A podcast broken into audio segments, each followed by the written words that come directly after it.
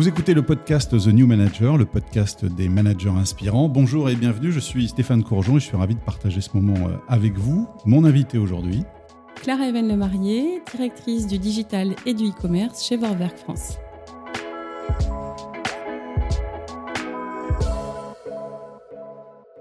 Bonjour à vous, Clara, merci d'être notre invitée. On va d'abord parler de votre parcours, c'est une, une, tradition. Vous avez fait vos études donc à l'ESCA, c'est ça, à Angers, l'école de ça. commerce. C'est un parcours hein, pour tous les managers, un peu, euh, tous ceux qu'on a reçus ici ont beaucoup, euh, l'essentiel en tout cas, fait une école de commerce. Et puis ensuite, votre premier job, c'est dans quelle entreprise? Mon premier job, c'est chez un lunetier, Logo, qui fabrique des lunettes pour euh, des marques enfants et des marques adultes. Et l'idée, c'était de travailler euh, sur justement la création, mais aussi la distribution de ces lunettes chez euh, les opticiens. Pas de management encore à cette époque-là. Si, Si, dès le déjà départ, euh, Dès du le départ. management avec euh, des professions plutôt juniors.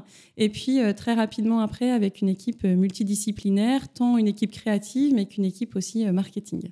Et puis ensuite, les autres euh, sociétés Et ensuite, après avoir passé euh, six ans chez Logo, j'ai intégré La Redoute, une euh, entreprise bien connue du grand public oui. français, avec comme enjeu eh bien, un enjeu de transformation chez La Redoute, puisque l'idée c'était d'accompagner le lancement de leur marketplace, qui faisait place du coup un environnement très digital en termes d'offres, au profit en fait bien d'une offre qui serait beaucoup plus digitalisée pour eh bien, faire évoluer le catalogue avec une nouvelle version plus light, on va dire. Et l'arrivée chez Vorwerk se fait comment et pour quelles raisons Et arrivé chez Vorwerk, eh bien d'abord euh, pour une raison euh, de localisation, euh, tout simplement parce que j'avais le souhait de m'implanter à Nantes. Et puis l'arrivée chez Vorwerk aussi avec des enjeux eh bien, de découvrir un autre univers en termes de canal de distribution, puisque Vorwerk est une entreprise qui distribuait ses produits via le canal de vente directe.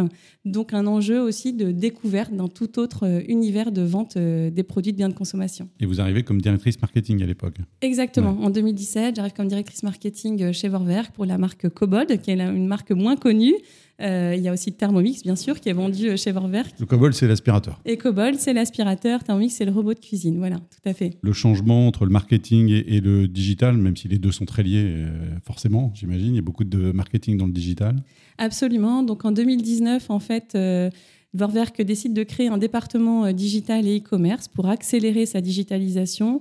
Et donc naturellement, je suis revenue euh, à mes premiers amours, on va dire, que sont le digital et le e-commerce.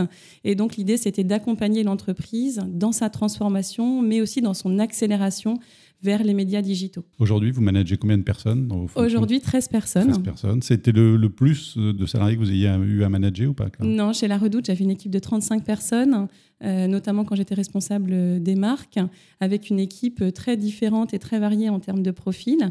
Là, j'ai une équipe cette année qui est beaucoup plus concentrée sur des métiers euh, digitaux et qui, du coup, permettent effectivement une vraie expertise euh, de développement, de compétences et surtout d'accélération d'un modèle. Vous nous avez dit tout à l'heure dans votre premier poste, vous avez eu à manager dès le départ une équipe. Est-ce que vous aviez des appréhensions par rapport à, ça, à manager? Parce que vous aviez eu sans doute des acquis à l'école, forcément l'école de commerce, mais entre la théorie et la pratique, il y a souvent un gap. Bien sûr, alors dans les appréhensions, c'est d'abord euh, la légitimité, se dire que finalement on est très jeune et qu'on doit déjà expliquer et accompagner euh, le développement des talents. La deuxième enjeu, c'est plutôt un enjeu aussi euh, d'accompagnement dans le quotidien pour faire grandir les équipes, pour livrer des résultats et pour aller vers ben, finalement plus de résultats et plus d'opportunités pour chacun. Et puis le troisième enjeu, c'est un enjeu d'apprentissage aussi, à la fois pour moi et pour les équipes, c'est-à-dire qu'on est tous là pour grandir. Donc comment est-ce que chacun d'entre nous, on se positionne dans ce développement euh, de talent personnel, mais aussi euh, à l'égard des autres pour pouvoir eh bien, faire grandir chacun dans, euh, dans son business du quotidien? Cette question de légitimité que vous évoquez, qui a déjà été évoquée par des invités précédents, c'est intéressant. Comment on, on arrive à la surmonter finalement, ce, ce- ou surmonter ce syndrome d'imposteur, comme on le dit parfois? Alors, cette légitimité, clairement, moi, je, je suis vraiment rentrée par le sujet d'expertise et de ce que je pouvais apporter aux équipes, en montrant que globalement, il y avait à la fois euh, des sujets sur lesquels euh, je pouvais euh, accompagner les équipes dans leur développement, mais aussi faire grandir d'un point de vue expertise métier ou technique des équipes. Et puis, parfois, il y a des équipes qui ont besoin aussi d'être accompagnées avec une autre vision que celle qu'ils peuvent avoir sur leur métier. Et euh, cette vision et ce cap, c'est vraiment quelque chose qui euh, me drive dans le quotidien et qui aide aussi euh, les uns et les autres dans les équipes que j'ai pu avoir à manager à se donner une vision à la fois commune, mais aussi complémentaire de ce que eux peuvent voir dans le quotidien. Vous avez prononcé deux mots, grandir et accompagner ou faire grandir et accompagner. Ce sont deux mots qui sont vraiment au cœur pour vous de ce qu'est le management. Exactement, grandir, accompagner, c'est quelque chose qui est essentiel aujourd'hui dans les équipes que je peux avoir. J'ai notamment des équipes qui sont parfois jeunes, encore plus dans les métiers euh, du digital, eh bien ces jeunes, ils ont besoin à la fois euh, ben, de se développer, mais surtout aussi euh, de pouvoir se projeter sur ce qui va eh bien, les, amener à, grandir au sein de l'entreprise, mais peut-être un jour à l'extérieur de l'entreprise. Donc mon enjeu aujourd'hui, c'est effectivement de leur donner toutes les clés et tout ce que je peux leur apporter dans le quotidien pour qu'ils puissent eh bien, se sentir grandis à l'issue de, leur mission. Ces jeunes que vous accompagnez aujourd'hui, que vous managez, et puis les jeunes que vous avez managés dans vos premières fonctions, au début de votre carrière, vous sentez qu'ils ne se managent pas de la même manière? Alors en effet, effectivement, aujourd'hui, clairement, on a euh, des populations de, personnes dans les équipes euh, digitales qui souhaitent renforcer leur expertise et qui souhaitent devenir vraiment pro d'un métier.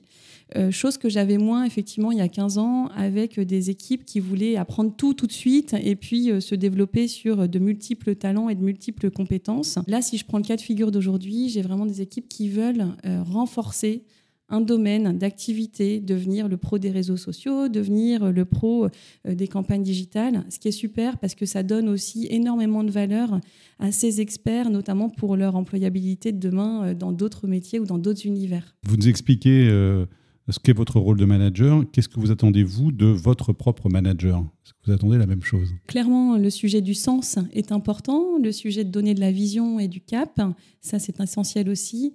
Il y a un vrai sujet aussi sur comment chacun peut participer à cette vision et euh, à ce que l'on peut imaginer demain euh, des métiers ou voire même de l'avenir d'une entreprise. Euh, ce côté participatif, c'est ce que j'attends aussi de la part de mon management, mais aussi de la part de mes équipes clairement, porter tout seul une équipe, porter tout seul un projet, c'est pas drôle et voire même c'est parfois un peu lourd dans des structures euh, euh, comme celle de Vorwerk par exemple. Donc euh, être ensemble et être tous sur le même bateau, ça a une valeur qui est importante à la fois pour ce que j'attends de mon manager, mais aussi ce que j'attends de mes équipes. Est-ce que vous avez euh, eu besoin à des moments donnés d'être euh, formé d'une remise à niveau dans le management? Parce que ça bouge beaucoup effectivement, les équipes évoluent euh, aussi différemment, les, les, âges, on, venait d'expliquer, les jeunes ne se managent pas aujourd'hui comme, comme hier. Est-ce que vous avez eu des formations? Oui, j'ai suivi une formation sur le leadership, tout simplement parce que j'étais jeune manager tôt, on va mhm. dire. et l'idée, c'était justement de pouvoir renforcer ce sujet de la légitimité, de donner de la crédibilité et puis eh bien, de, poser un cadre et d'accompagner les équipes dans ce que je pouvais leur apporter. Et donc j'ai suivi une formation euh, de leadership avec un mouvement qui s'appelle Del Carnegie. Cette formation, vous, avez, vous sentez qu'elle vous a fait passer un palier après? Elle était essentielle dans le regard des autres avec qui j'étais ah formée. Ça, c'était mhm. vraiment intéressant de voir le regard des autres pendant les trois jours de formation sur euh, ce que moi, en tant que manager, je pouvais effectivement euh, donner comme impression avec notamment des, populations qui ne me connaissaient pas du tout. Ce qui était intéressant aussi, c'était de mieux se connaître dans ce rôle de manager, parce que dans ces formations, on passe toujours par une première phase de euh, qui je suis et puis euh, quelle image je peux renvoyer euh, dans mon rôle de manager.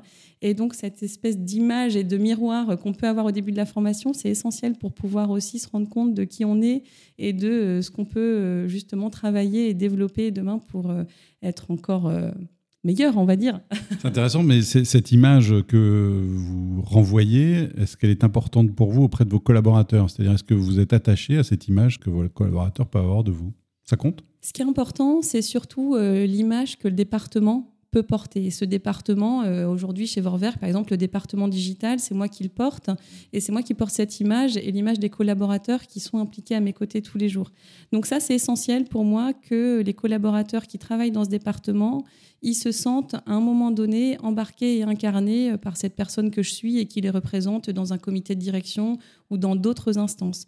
Donc c'est moins euh, l'image que moi je peux renvoyer, mais plus en fait ce que je peux incarner au nom du département qui est essentiel pour moi. Est-ce qu'on peut manager par l'affectif? Par l'affectif? Ouais, c'est-à-dire est-ce que euh, on a besoin ou de se sentir aimé de, finalement de ses, de, de, ses salariés, des gens qu'on manage, euh, et est-ce qu'on a besoin aussi de, de, les aimer euh, pour les manager? Bah, Moi, mes équipes, je les aime, hein, ça c'est certain. J'ai eu la chance de pouvoir en plus construire une équipe euh, voilà, à, l'image des enjeux qu'on pouvait avoir. ce qui est très clair, c'est que justement, si les enjeux sont, sont, bien définis et si on sait où là où on doit aller, il n'y a finalement pas besoin d'affectif parce qu'on est tous drivés par le même projet et par la même vision. Donc je vois moins l'affectif rentrer en jeu. Maintenant, le côté aller de l'avant, être tous ensemble, être une équipe avec un niveau à la fois de convivialité, de bonne ambiance, et puis surtout de savoir mettre en place des rituels formels, mais aussi informels, c'est pour moi un sujet essentiel. C'est quoi les rituels formels pour vous, Clara? Les rituels formels, c'est par exemple des rendez-vous hebdomadaires que je peux avoir avec mon équipe euh, qui me reporte directement, mais aussi euh, individuellement avec les personnes qui me reportent. Et puis des rituels euh, parfois mensuels qui sont justement essentiels pour que je puisse rassembler tout le département, qu'on soit bien aligné, qu'on soit centré sur les projets qui nous rassemblent et qui sont importants pour l'entreprise. Ce, sujet des rituels, pour moi, il est essentiel dans le rôle de manager.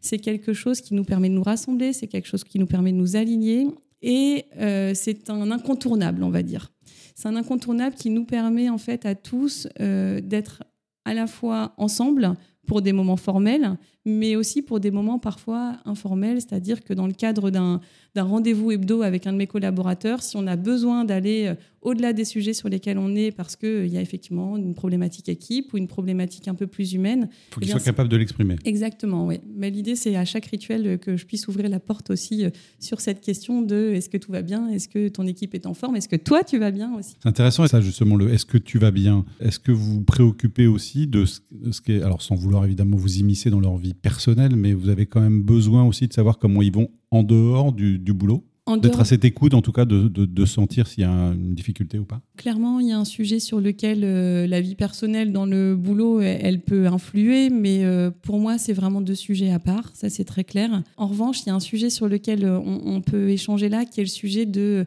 l'impact des charges de travail, et, et, notamment dans une équipe digitale, quand on lance un projet digital, il y a toujours une phase de rush avant le lancement, qui peut d'ailleurs aussi se retrouver dans d'autres univers euh, métiers.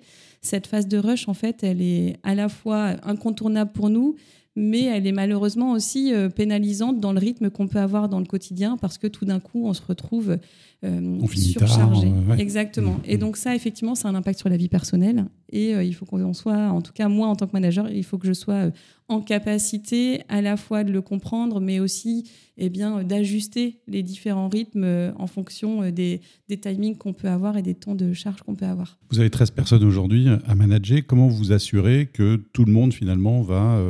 Suit en tout cas euh, la, vision que vous transmettez, que tout le monde va au même rythme surtout. C'est pas évident d'embarquer euh, tout le monde dans le même mouvement. Il y a parfois des wagons qui vont pas à la même vitesse. Oui, alors on a un sujet euh, qui nous rassemble toutes les semaines, hein, qui est en fait un sujet de suivi des chiffres tous ensemble. C'est important pour moi, on est tous rassemblés avec l'ensemble du département et ça nous permet de piloter quelques indicateurs phares, mais surtout des actions à mettre en place, ce qui me permet d'assurer un alignement complet des équipes et ce qui offre aussi l'opportunité à chacun de manifester eh bien, une opportunité qu'il peut avoir ou au contraire un point de limite.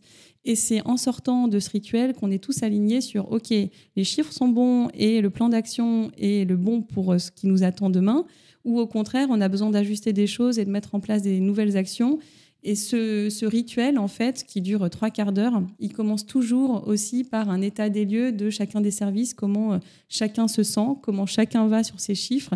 Et il se termine euh, systématiquement par voilà ce qui nous attend pour les prochains jours et la prochaine semaine avant qu'on se retrouve. Ça me permet d'être certaine que chacun est bien aligné, que chacun est bien dans son job. Et s'il y a des points d'alerte, ça les soulève aussi. Est-ce que vous vous souvenez d'erreurs que vous avez pu euh, faire dans le management et que vous ne souhaitez surtout pas renouveler? Hmm, bonne question. Aller parfois un peu trop vite, on va dire, sur euh, des décisions euh, qui peuvent notamment impacter euh, des équipes. Donc ça, ça fait partie des sujets sur lesquels maintenant, quand j'ai envie de prendre une décision un peu rapidement, j'ai un petit, petite alerte qui me dit attention, prends le temps de réfléchir et de voir les tenants et les aboutissants pour pas aller trop vite. Sur quoi vous ne transigez jamais en tant que manager? Les chiffres. C'est-à-dire sur les KPI, en fait J'ai besoin, besoin que chacun euh, sache exactement euh, s'il euh, est bien aligné avec ses chiffres ou pas, tout simplement parce que c'est des vrais indicateurs de business dans notre quotidien. Et après, de façon un peu moins comptable, on va dire, euh, il y a un sujet sur euh, la confiance et la transparence, qui sont vraiment euh, deux éléments essentiels, encore plus avec le télétravail et puis la distance qui s'est imposée. J'ai besoin d'être 100% en confiance avec mes équipes et de m'assurer que chacun est mobilisé euh, sur son temps de travail et que les sujets sur lesquels euh, on est attendu euh, puissent bien être menés à terme. Ça a été un effort de votre part d'être justement dans cette confiance en mars 2020 Non, parce qu'en fait, très rapidement, on a des enjeux forts qui nous ont attendus, en fait, notamment au sein du département digital. Vous imaginez que pendant le confinement, le département digital a été bien sollicité. Donc, en termes d'implication, pour le coup, l'équipe digitale a fait preuve d'une implication vraiment hors norme, on va dire. Donc, clairement, j'avais pas de sujet de confiance à ce moment-là j'en ai toujours pas parce que j'ai vraiment un département qui est très impliqué et qui montre que euh, les résultats attendus sont là, donc j'ai pas de sujet de confiance. Entre la, manager d'hier dans son premier job et la manager d'aujourd'hui qui euh, dirige le digital chez Cobold et Thermomix, comment vous vous jugez aujourd'hui, Clara? Aujourd'hui, euh, je donne beaucoup plus d'autonomie à mes équipes que ce que je pouvais donner il y a 15 ans. La confiance toujours. La confiance, mais clairement, il y a un vrai sujet pour moi qui va étape par étape. On donne la vision, on partage le sens, le cap est clair pour tout le monde. Chacun peut du coup mener ses, missions de façon très autonome. Cette autonomie, pour moi, elle est essentielle pour les équipes, mais aussi pour qu'ils puissent grandir. Et on a des étapes hebdomadaires, parfois même journalières, si on a un gros projet qu'on doit suivre au jour le jour, qui nous permettent eh bien, d'avancer ensemble. Et ça, vraiment, c'est un sujet sur lequel j'ai énormément changé. Il y a 15 ans, j'étais beaucoup plus dans le contrôle. J'avais besoin de contrôler au jour le jour ce qui se passait. C'est la question que j'allais vous poser. C'était cet équilibre difficile entre les deux, finalement faut se réfreindre parfois pour pas être dans le contrôle. Oui, mais je trouve que les rituels aident énormément à justement euh, oublier le contrôle dans le quotidien. Est-ce que vous écoutez des podcasts, vous lisez des revues pour vous acculturer sur le management, sur le milieu de l'entreprise? C'est une habitude? Oui, pas mal, surtout les podcasts.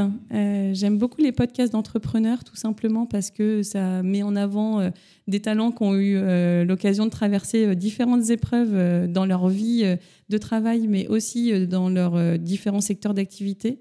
Euh, donc oui, j'écoute beaucoup de podcasts. Hein. C'est l'heure du questionnaire, euh, Clara, maintenant. Et cette première question, quelle est la phrase que vous détestez entendre au boulot? C'est impossible.